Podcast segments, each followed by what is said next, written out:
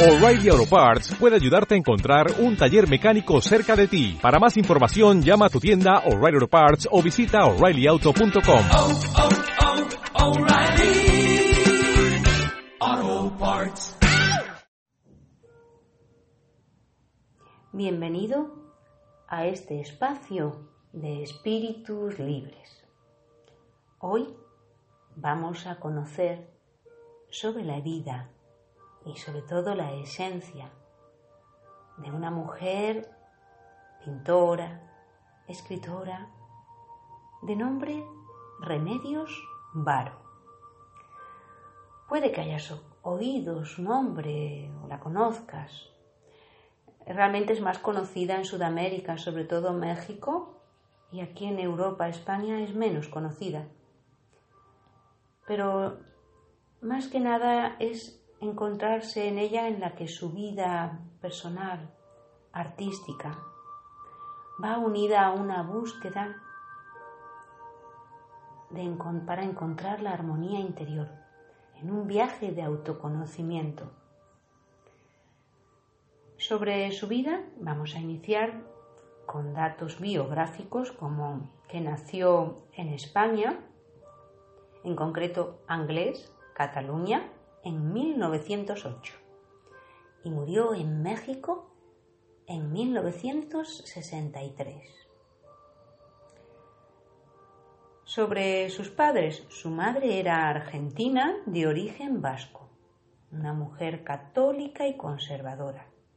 Su padre andaluz, ingeniero hidráulico de profesión y polifacético, sobre todo de pensamiento abierto, que participaba en movimientos culturales relacionados con todo lo que fuese de, de libertad y apertura. Además, Remedios tuvo dos hermanos, uno mayor que ella y otro menor. Como niña, decir que ya desde pequeña se caracterizaba porque era más bien solitaria y que en esa soledad inventaba, escribía, dibujaba. Y también, debido al trabajo de su padre, esa primera infancia, tuvieron que viajar por diferentes lugares de España, Marruecos, hasta que en 1917 llegan a Madrid. Y allí, Remedios, por decisión de su madre, va a un colegio católico y con su abuela aprende a coser quieren educarla como una señorita. Pero a la vez, por otro lado, su padre la apoya en ese desarrollo que la veía con esa inventiva.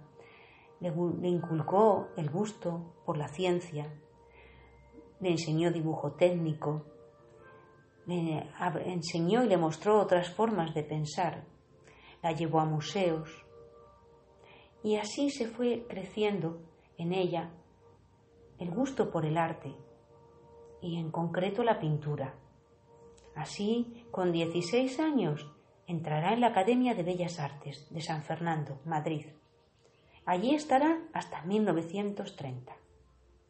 Y esta jovencita va a coincidir con los de la generación del 27, con esos pintores que empiezan a nacer, esos surrealistas como Maruja Mayo, Salvador Dalí, con los estudiantes de la residencia universitaria. Va a conocer a Lorca, a Buñuel, aunque ella es una jovencita. Es una época de vanguardias y va a participar en esos movimientos. Y además sucede que un amigo, compañero de la academia, pintor, Gerardo Lizárraga, pues se hacen pareja y deciden casarse. Entre otros motivos, para que ella se pueda independizar de su familia y pueda ser, en una época en la que la mujer no podía desarrollarse como persona, pueda ser independiente. Ambos, casados, se van a París. Allí estarán unos años. Después van a Barcelona, ahí en 1932, y va a conocer a Benjamín Peret, un poeta surrealista. Entre ellos nace una nueva relación. Ella se implica más en el surrealismo y en 1935 se separa de Gerardo Lizárraga. Llega 1936. Es el inicio de la guerra civil y además la muerte de Lorca. Esto va a crear un movimiento que los artistas, entre ellos Benjamín, Peret y Remedios, salen de España, se van a París. Aquí siguen experimentando, aprendiendo, haciendo exposiciones surrealistas de nuevo arte que está apareciendo. Pero llega la Segunda Guerra Mundial. Remedios llegó a estar en prisión y de la que consigue salir. Y en todo ese movimiento los artistas se van refugiando, llegan a Marsella, un grupo de ellos se van encontrando. Y allí, desde allí les van a ayudar a escapar. Pasando por Casa Blanca, se van dirección a México. México abrió las puertas a los artistas, a los refugiados políticos, a los republicanos, a todos aquellos que huían de la guerra. Y a este escenario llegan Remedios y Benjamín Pérez, donde se van a encontrar con amigos exiliados. Y así, además, se va a reencontrar con su amiga Leonora Carrington, que esto fortalece la amistad entre ambas. Y además, Remedios ayudó a salir de la prisión a Gerardo, que estaba en, Europa, en la cárcel, en un campo de concentración. Consiguió que lo trajeran y que llegara a México, porque era su ex marido, pero entre ellos había un gran amor y amistad. Y aquí se inicia una nueva etapa de remedios, en la que es un nuevo viaje interior, su propio descubrimiento aunque para comer tiene que dedicarse a hacer otros tipos de trabajos, como es el dibujo publicitario. Destaca ahí la, actividad que realiza en la publicidad de productos farmacológicos, también el diseño de muebles, de vestuarios. Y durante esos años que ellos van desarrollando sus actividades, Benjamín y ella, Benjamín decide volver a Europa pero ella no, ella quiere seguir en México, no quiere volver. Así que se separan. Es una separación en el que ella se abre a conocer y a viajar.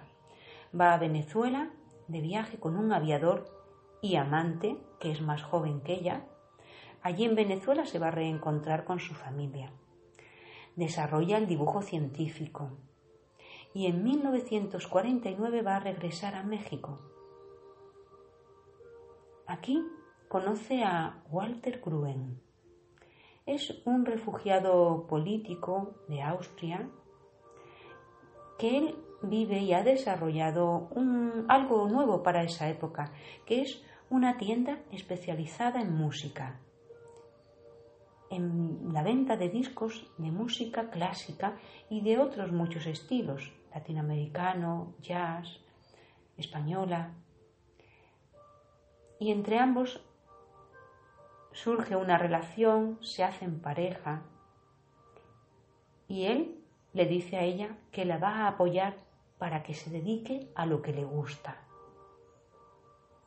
Y lo que le gusta a ella es pintar, estudiar, investigar sobre el alma humana Así que inicia un nuevo periodo de trabajo pictórico serio, constante, en la experimentación, en la invención, en conversaciones con otros, en las que se inventa juegos junto a su amiga Leonora Carrington.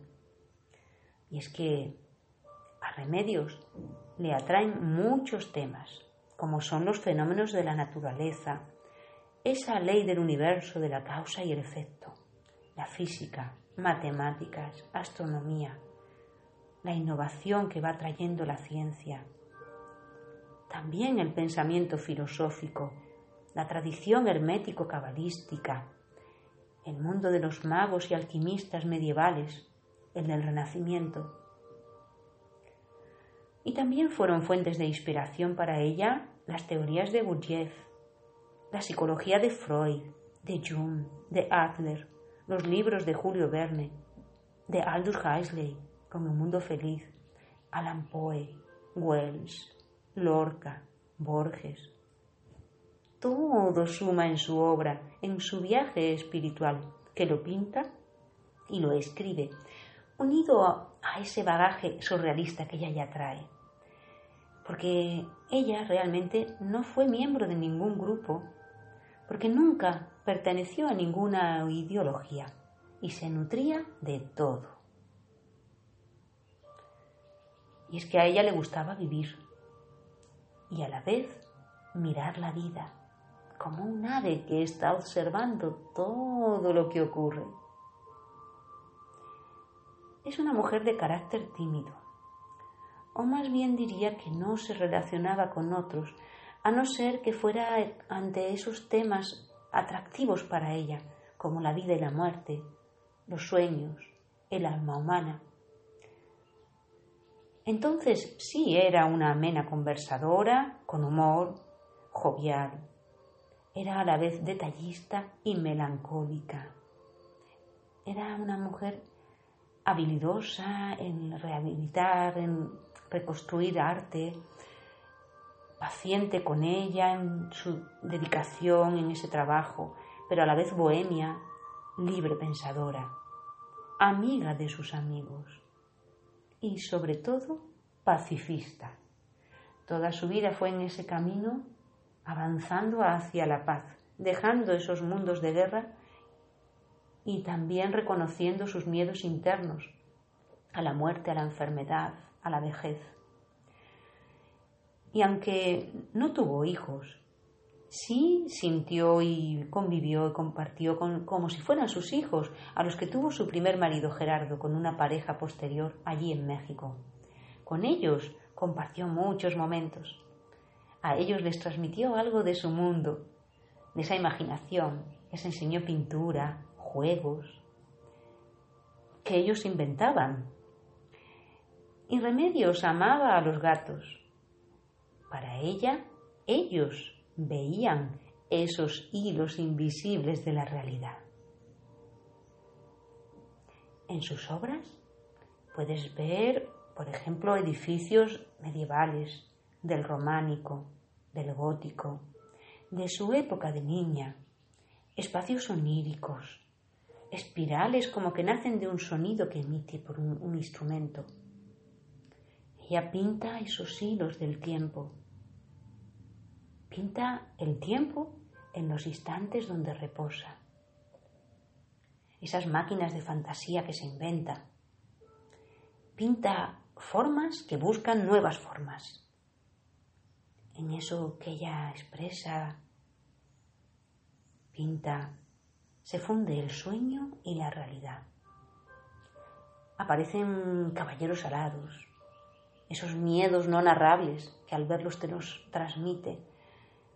Está inmersa en estos mundos del subconsciente, de lo cósmico, de lo sobrenatural, con la ciencia, entra en ese mundo del origen del hombre, de los héroes míticos que eran tradicionalmente masculinos, pues ella les da forma femenina en sus cuadros.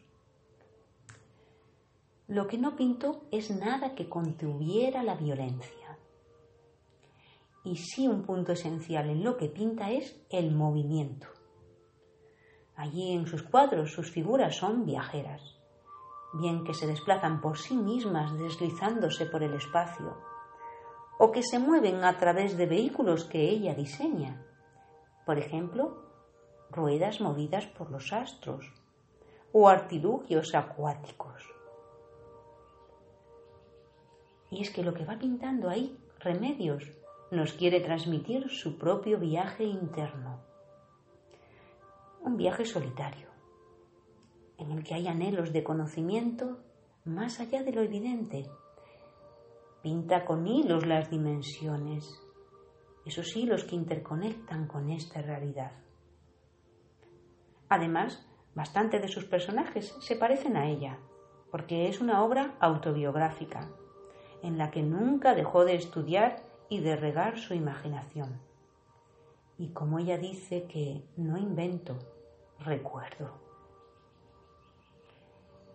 Y cada cuadro que pinta va unido a un relato o historia sobre eso que pinta, en el que se conjugan el tarot, la astrología, geometría sagrada, simbología, síntesis.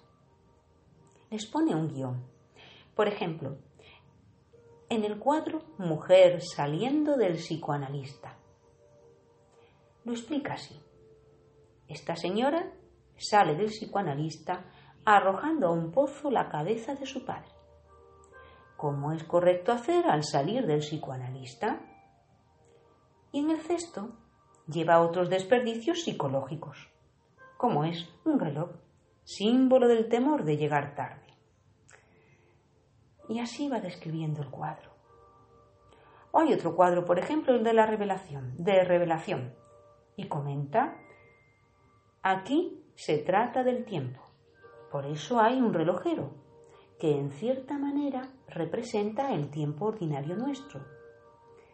Pero por la ventana entra una revelación y comprende de golpe muchísimas cosas. Y a su alrededor del relojero hay cantidad de relojes que marcan todos la misma hora, pero dentro de cada uno hay el mismo personaje en muy diferentes épocas. Cada reloj tiene una ventana con rejas como una cárcel. Y así todos sus cuadros, donde la pintura y el texto es como un todo creativo. O está la escultura Homo Rodans que la hizo con espinas de pollo, de pescado y de pollo. Aquí se cuestiona la evolución del hombre según Darwin y además aplica la criptografía y en ella habla del ADN, en el que dice que cree que a medida que se cambia las ideas en la persona, el cuerpo se transforma. O esos cuadros en el que aparecen vampiros vegetarianos. Es lo que pinta es como una hechicera del tiempo en cada una de sus obras. En sus cuadros los personajes están ligados por hilos con los astros donde nada está separado. Porque esto que pinta lo une a su vida cotidiana. Ella sabe ver el misterio en la vida cotidiana. Y una de las cualidades como espíritu libre es que su vida la desarrolló siendo fiel a sí misma. Vivió muchas vidas la de cada uno de los seres que pintó y escribió. Y además, ella fue cambiando su relación con la vida. A medida que fue cambiando su pintura, sus cuadros, su firma, fue avanzando así en este desarrollo de investigar, de experimentar, hasta que en 1955 participa en una exposición y a partir de entonces vende todo lo que pinta. Aquí empieza otra etapa en la que es conocida, empieza a ser conocida. Y como ella dice, en México encontré mi lugar de paz. Ella encontró allí donde desarrollar su vuelo mágico propio, vivir libre, en un autoencuentro. Y el último cuadro que estaba ella pintando, dibujando en principio, era a su marido, a Walter Gruen, en una obra que se llamó La música del bosque. Es sobre un hombre que está sentado en un bosque de Viena creando un extraño instrumento musical. Pero no llegó a ser óleo, porque ella que tenía el corazón débil falleció en 1963 con 55 años. Y con la muerte de Remedios Varo, esa obra, Walter, su pareja, se dedicó a reunir, cuidar, dar a conocerla, junto al apoyo de mucha gente, gente amiga. Dieron a conocer su obra, como digo, lo que escribió. Y así fueron pasando los años. Y actualmente, ahora 2018, se sigue investigando, conociendo, aprendiendo de su pintura y de su vida desde diferentes líneas y perspectivas. se estudia esa simbología de sus pinturas. También sus amigos especiales, hombres y mujeres, que llamaríamos por entonces que consideraban políticamente incorrectos, bohemios, pintores, músicos, mujeres y hombres libres pensadores.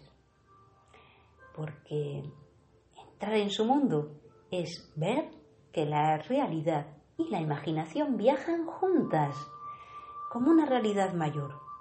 Aquí no hay un final. Está todo abierto a donde cada uno les lleve.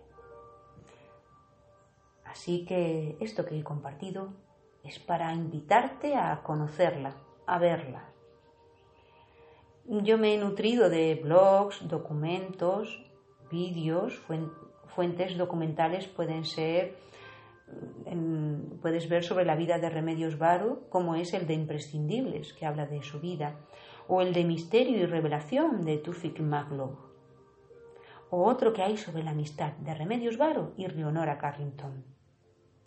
Y también cada vez hay más libros sobre la vida y pintura de Remedios Varo, que se siguen publicando. Uno de los últimos es Hilo Invisible y otro es Cinco llaves del mundo secreto de Remedios Varo. Así como exposiciones nuevas que se van haciendo, como la que hubo en 2017 en México. Y además te puedes encontrar gente joven que la estudian porque en ella, ella es un espíritu que resulta atractivo en lo que pinta, en lo que crea. Se podría decir que en ella se suman esos conocimientos de sus ancestros que traía la ciencia, la alquimia, ese encuentro consigo mismo, que conoció la guerra, pero eso no le frenó, sino que siguió avanzando como una buscadora de la paz, avanzada a su tiempo, dejó un mensaje de amor, de paz y de encuentro con uno mismo. Ella creía que la armonía es posible dentro del ser humano. Así que lo dicho, te invito a conocerla, a conocer sus cuadros, a abrirnos a otras perspectivas de la realidad. Porque un espíritu libre, como es el espíritu de Remedios Baruch, sigue vivo, orbitando alrededor del Sol, de los planetas y de los universos. Es un espíritu desnudo, sorprendente y apasionadamente libre. Solo hay que reconocerlo en ella y en muchos. Así que puede que esto que te he compartido te sirva para reconocerlo en ti, en esos mundos propios que viven adentro de uno, y poder pintarlos en este mundo cada uno en su forma, a su manera. Conectar con el arte mágico que vive dentro de cada uno, que te lleva a la profundidad de tu ser. Bueno, pues lo dicho, aquí queda conocer su espíritu y gracias por escuchar. Seguiremos compartiendo en otro nuevo espacio sobre estos seres que han ido dejando algo que sigue vivo, aunque los cuerpos ya hayan muerto, pero ese espíritu sigue vivo. Así que gracias por escuchar y hasta un próxima hora.